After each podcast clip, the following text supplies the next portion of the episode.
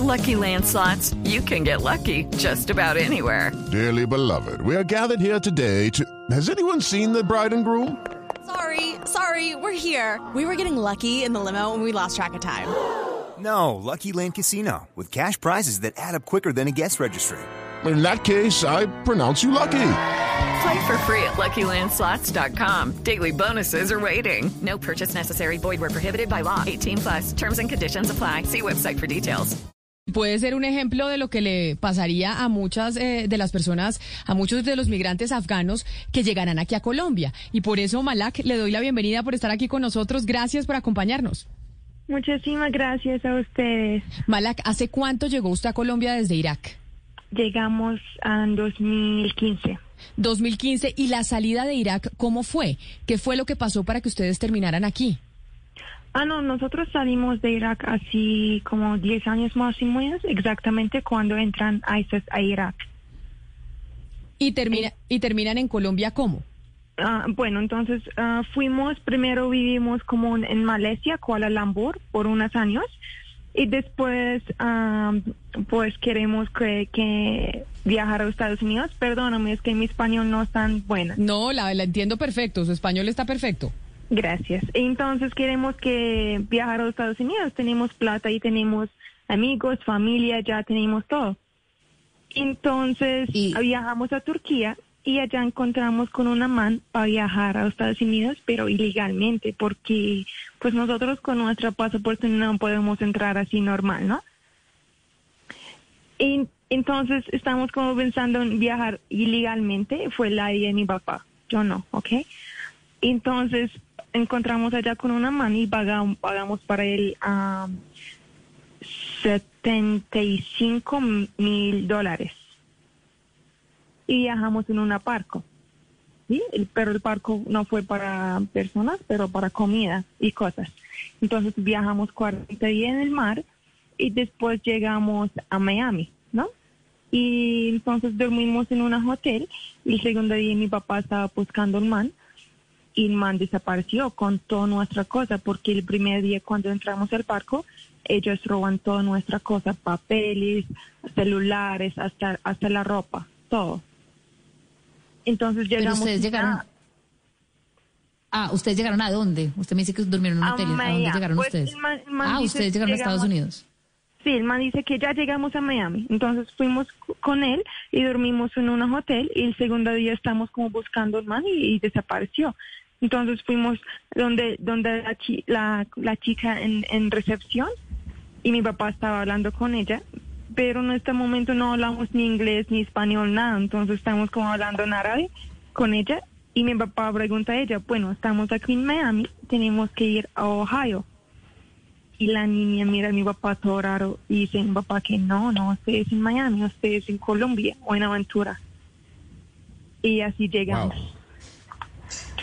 Al, al- al final lo que pasó es que fueron engañados. Yo quisiera preguntarle qué tan difícil fue el, proceso de adaptación, de adaptarse a la cultura colombiana. Uy, la verdad para mí fue muy fácil. No sé por qué, eh, fue totalmente mundo nuevo para mí, pero para mí fue fácil. Pone a hacer amigos muy rápido y pone a trabajar con unas cosas. Si ni siquiera es hasta, porque no, no me dieron como el papel hasta un año.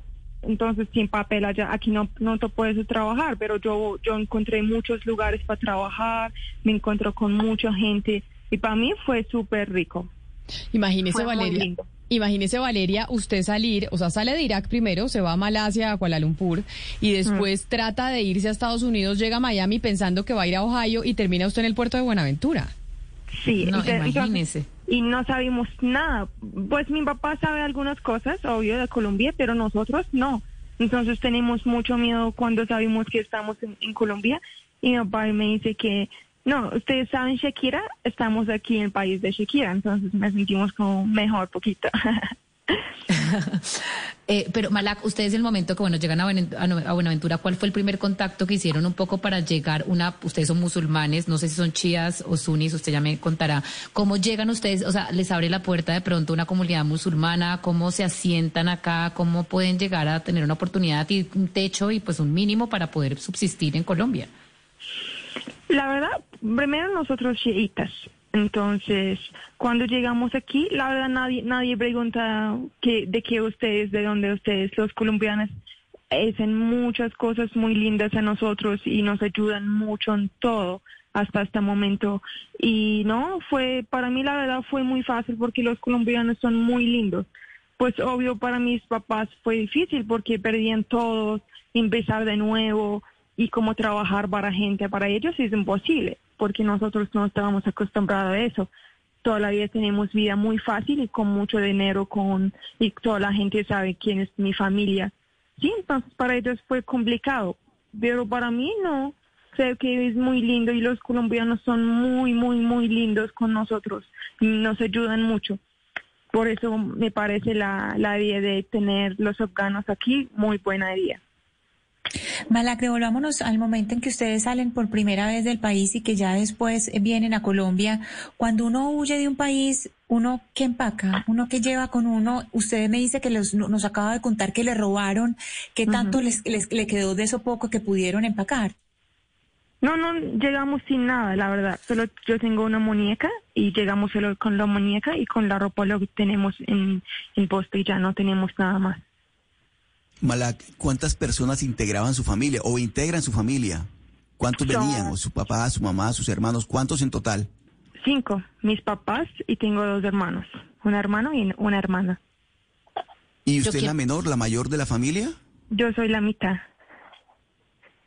Yo, Mi hermano. Yo quiero preguntarle, Malak, porque me imagino que usted llega y usted era muy joven y, el proceso de integración, como usted ya nos ha venido contando, fue fácil y el de sus papás fue un poco difícil. ¿Cómo fue para usted? Porque imagino que usted viniendo pues de una comunidad musulmana, su papá sí esperaba de pronto pues que la mujer tuviera ciertas costumbres según pues la sharia, eh, los musulmanes, usted estuviera tapada o no. ¿Qué, ¿Cómo fue el proceso de su papá de verla a usted integrarse a una sociedad y un país donde pues no existe eso, donde la mujer es completamente libre?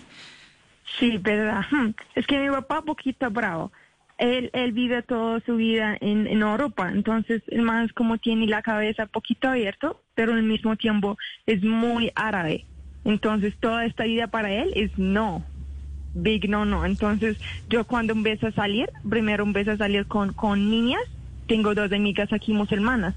Entonces empiezo a salir poquito poquito con ellas, después con amigos colombianos, no son musulmanos, para él fue difícil, pero creo que ahora ya, ya está como más relajado.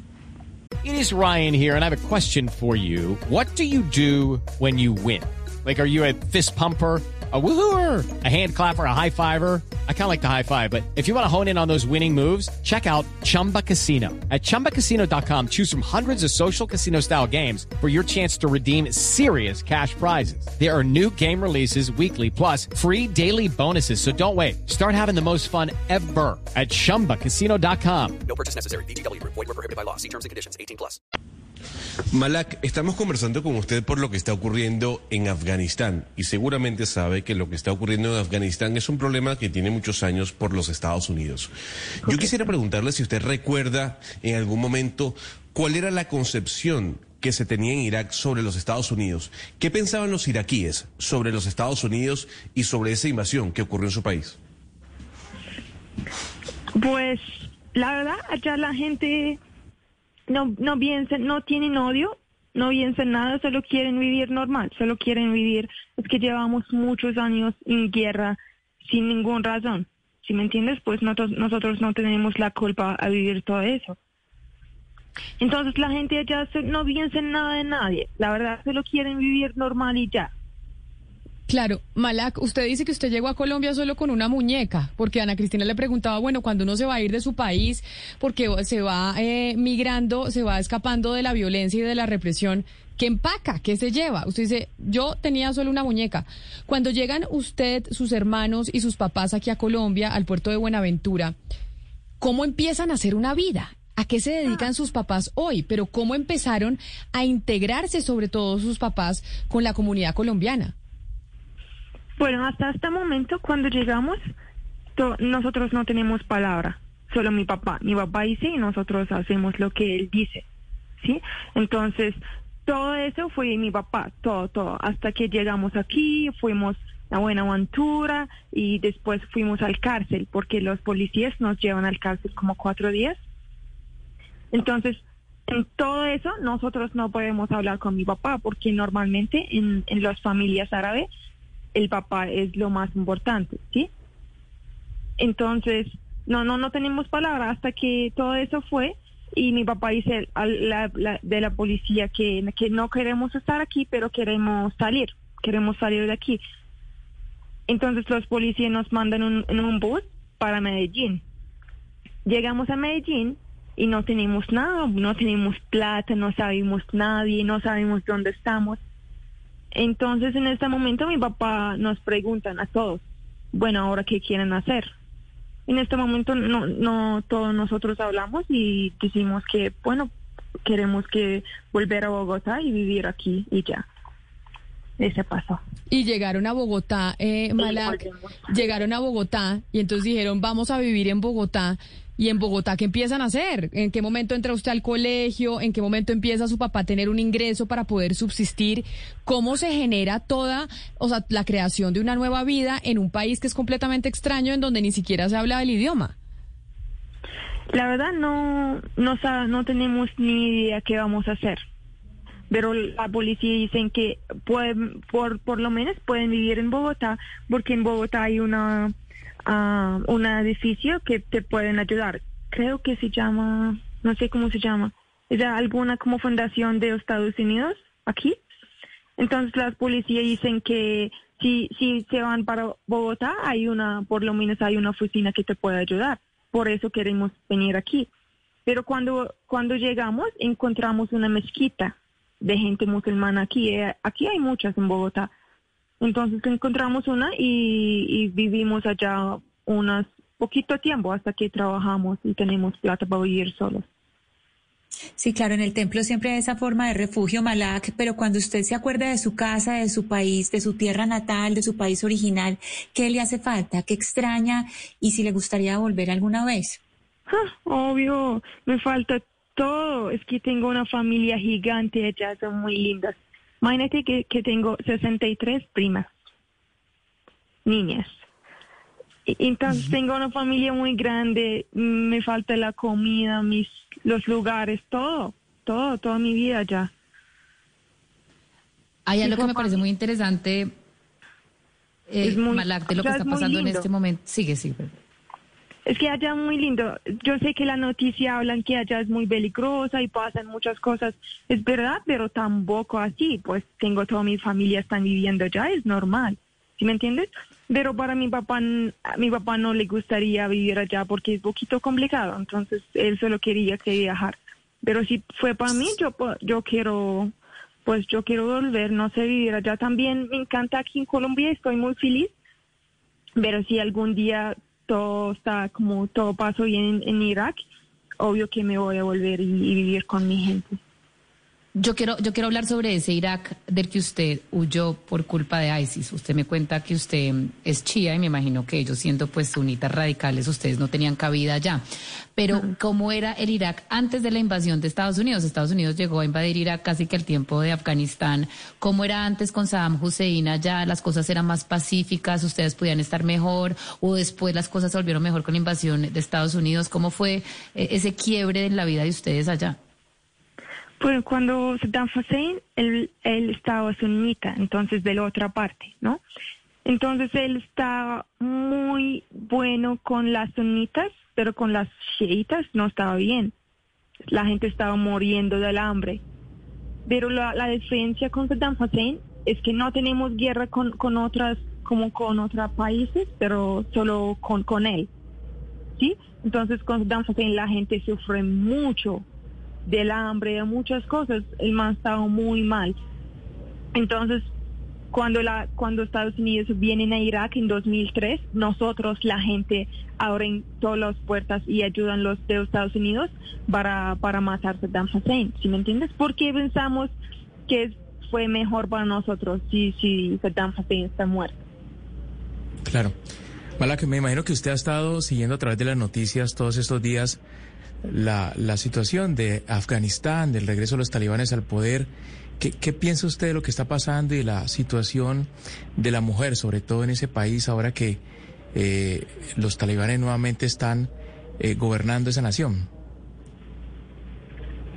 Pues yo vivo todo eso, porque cuando estamos allá, la verdad, solo lo, todo lo que hablamos es miedo. Tenemos, tenemos mucho miedo porque ellos hacen cosas muy feas que tú no te puedes imaginar.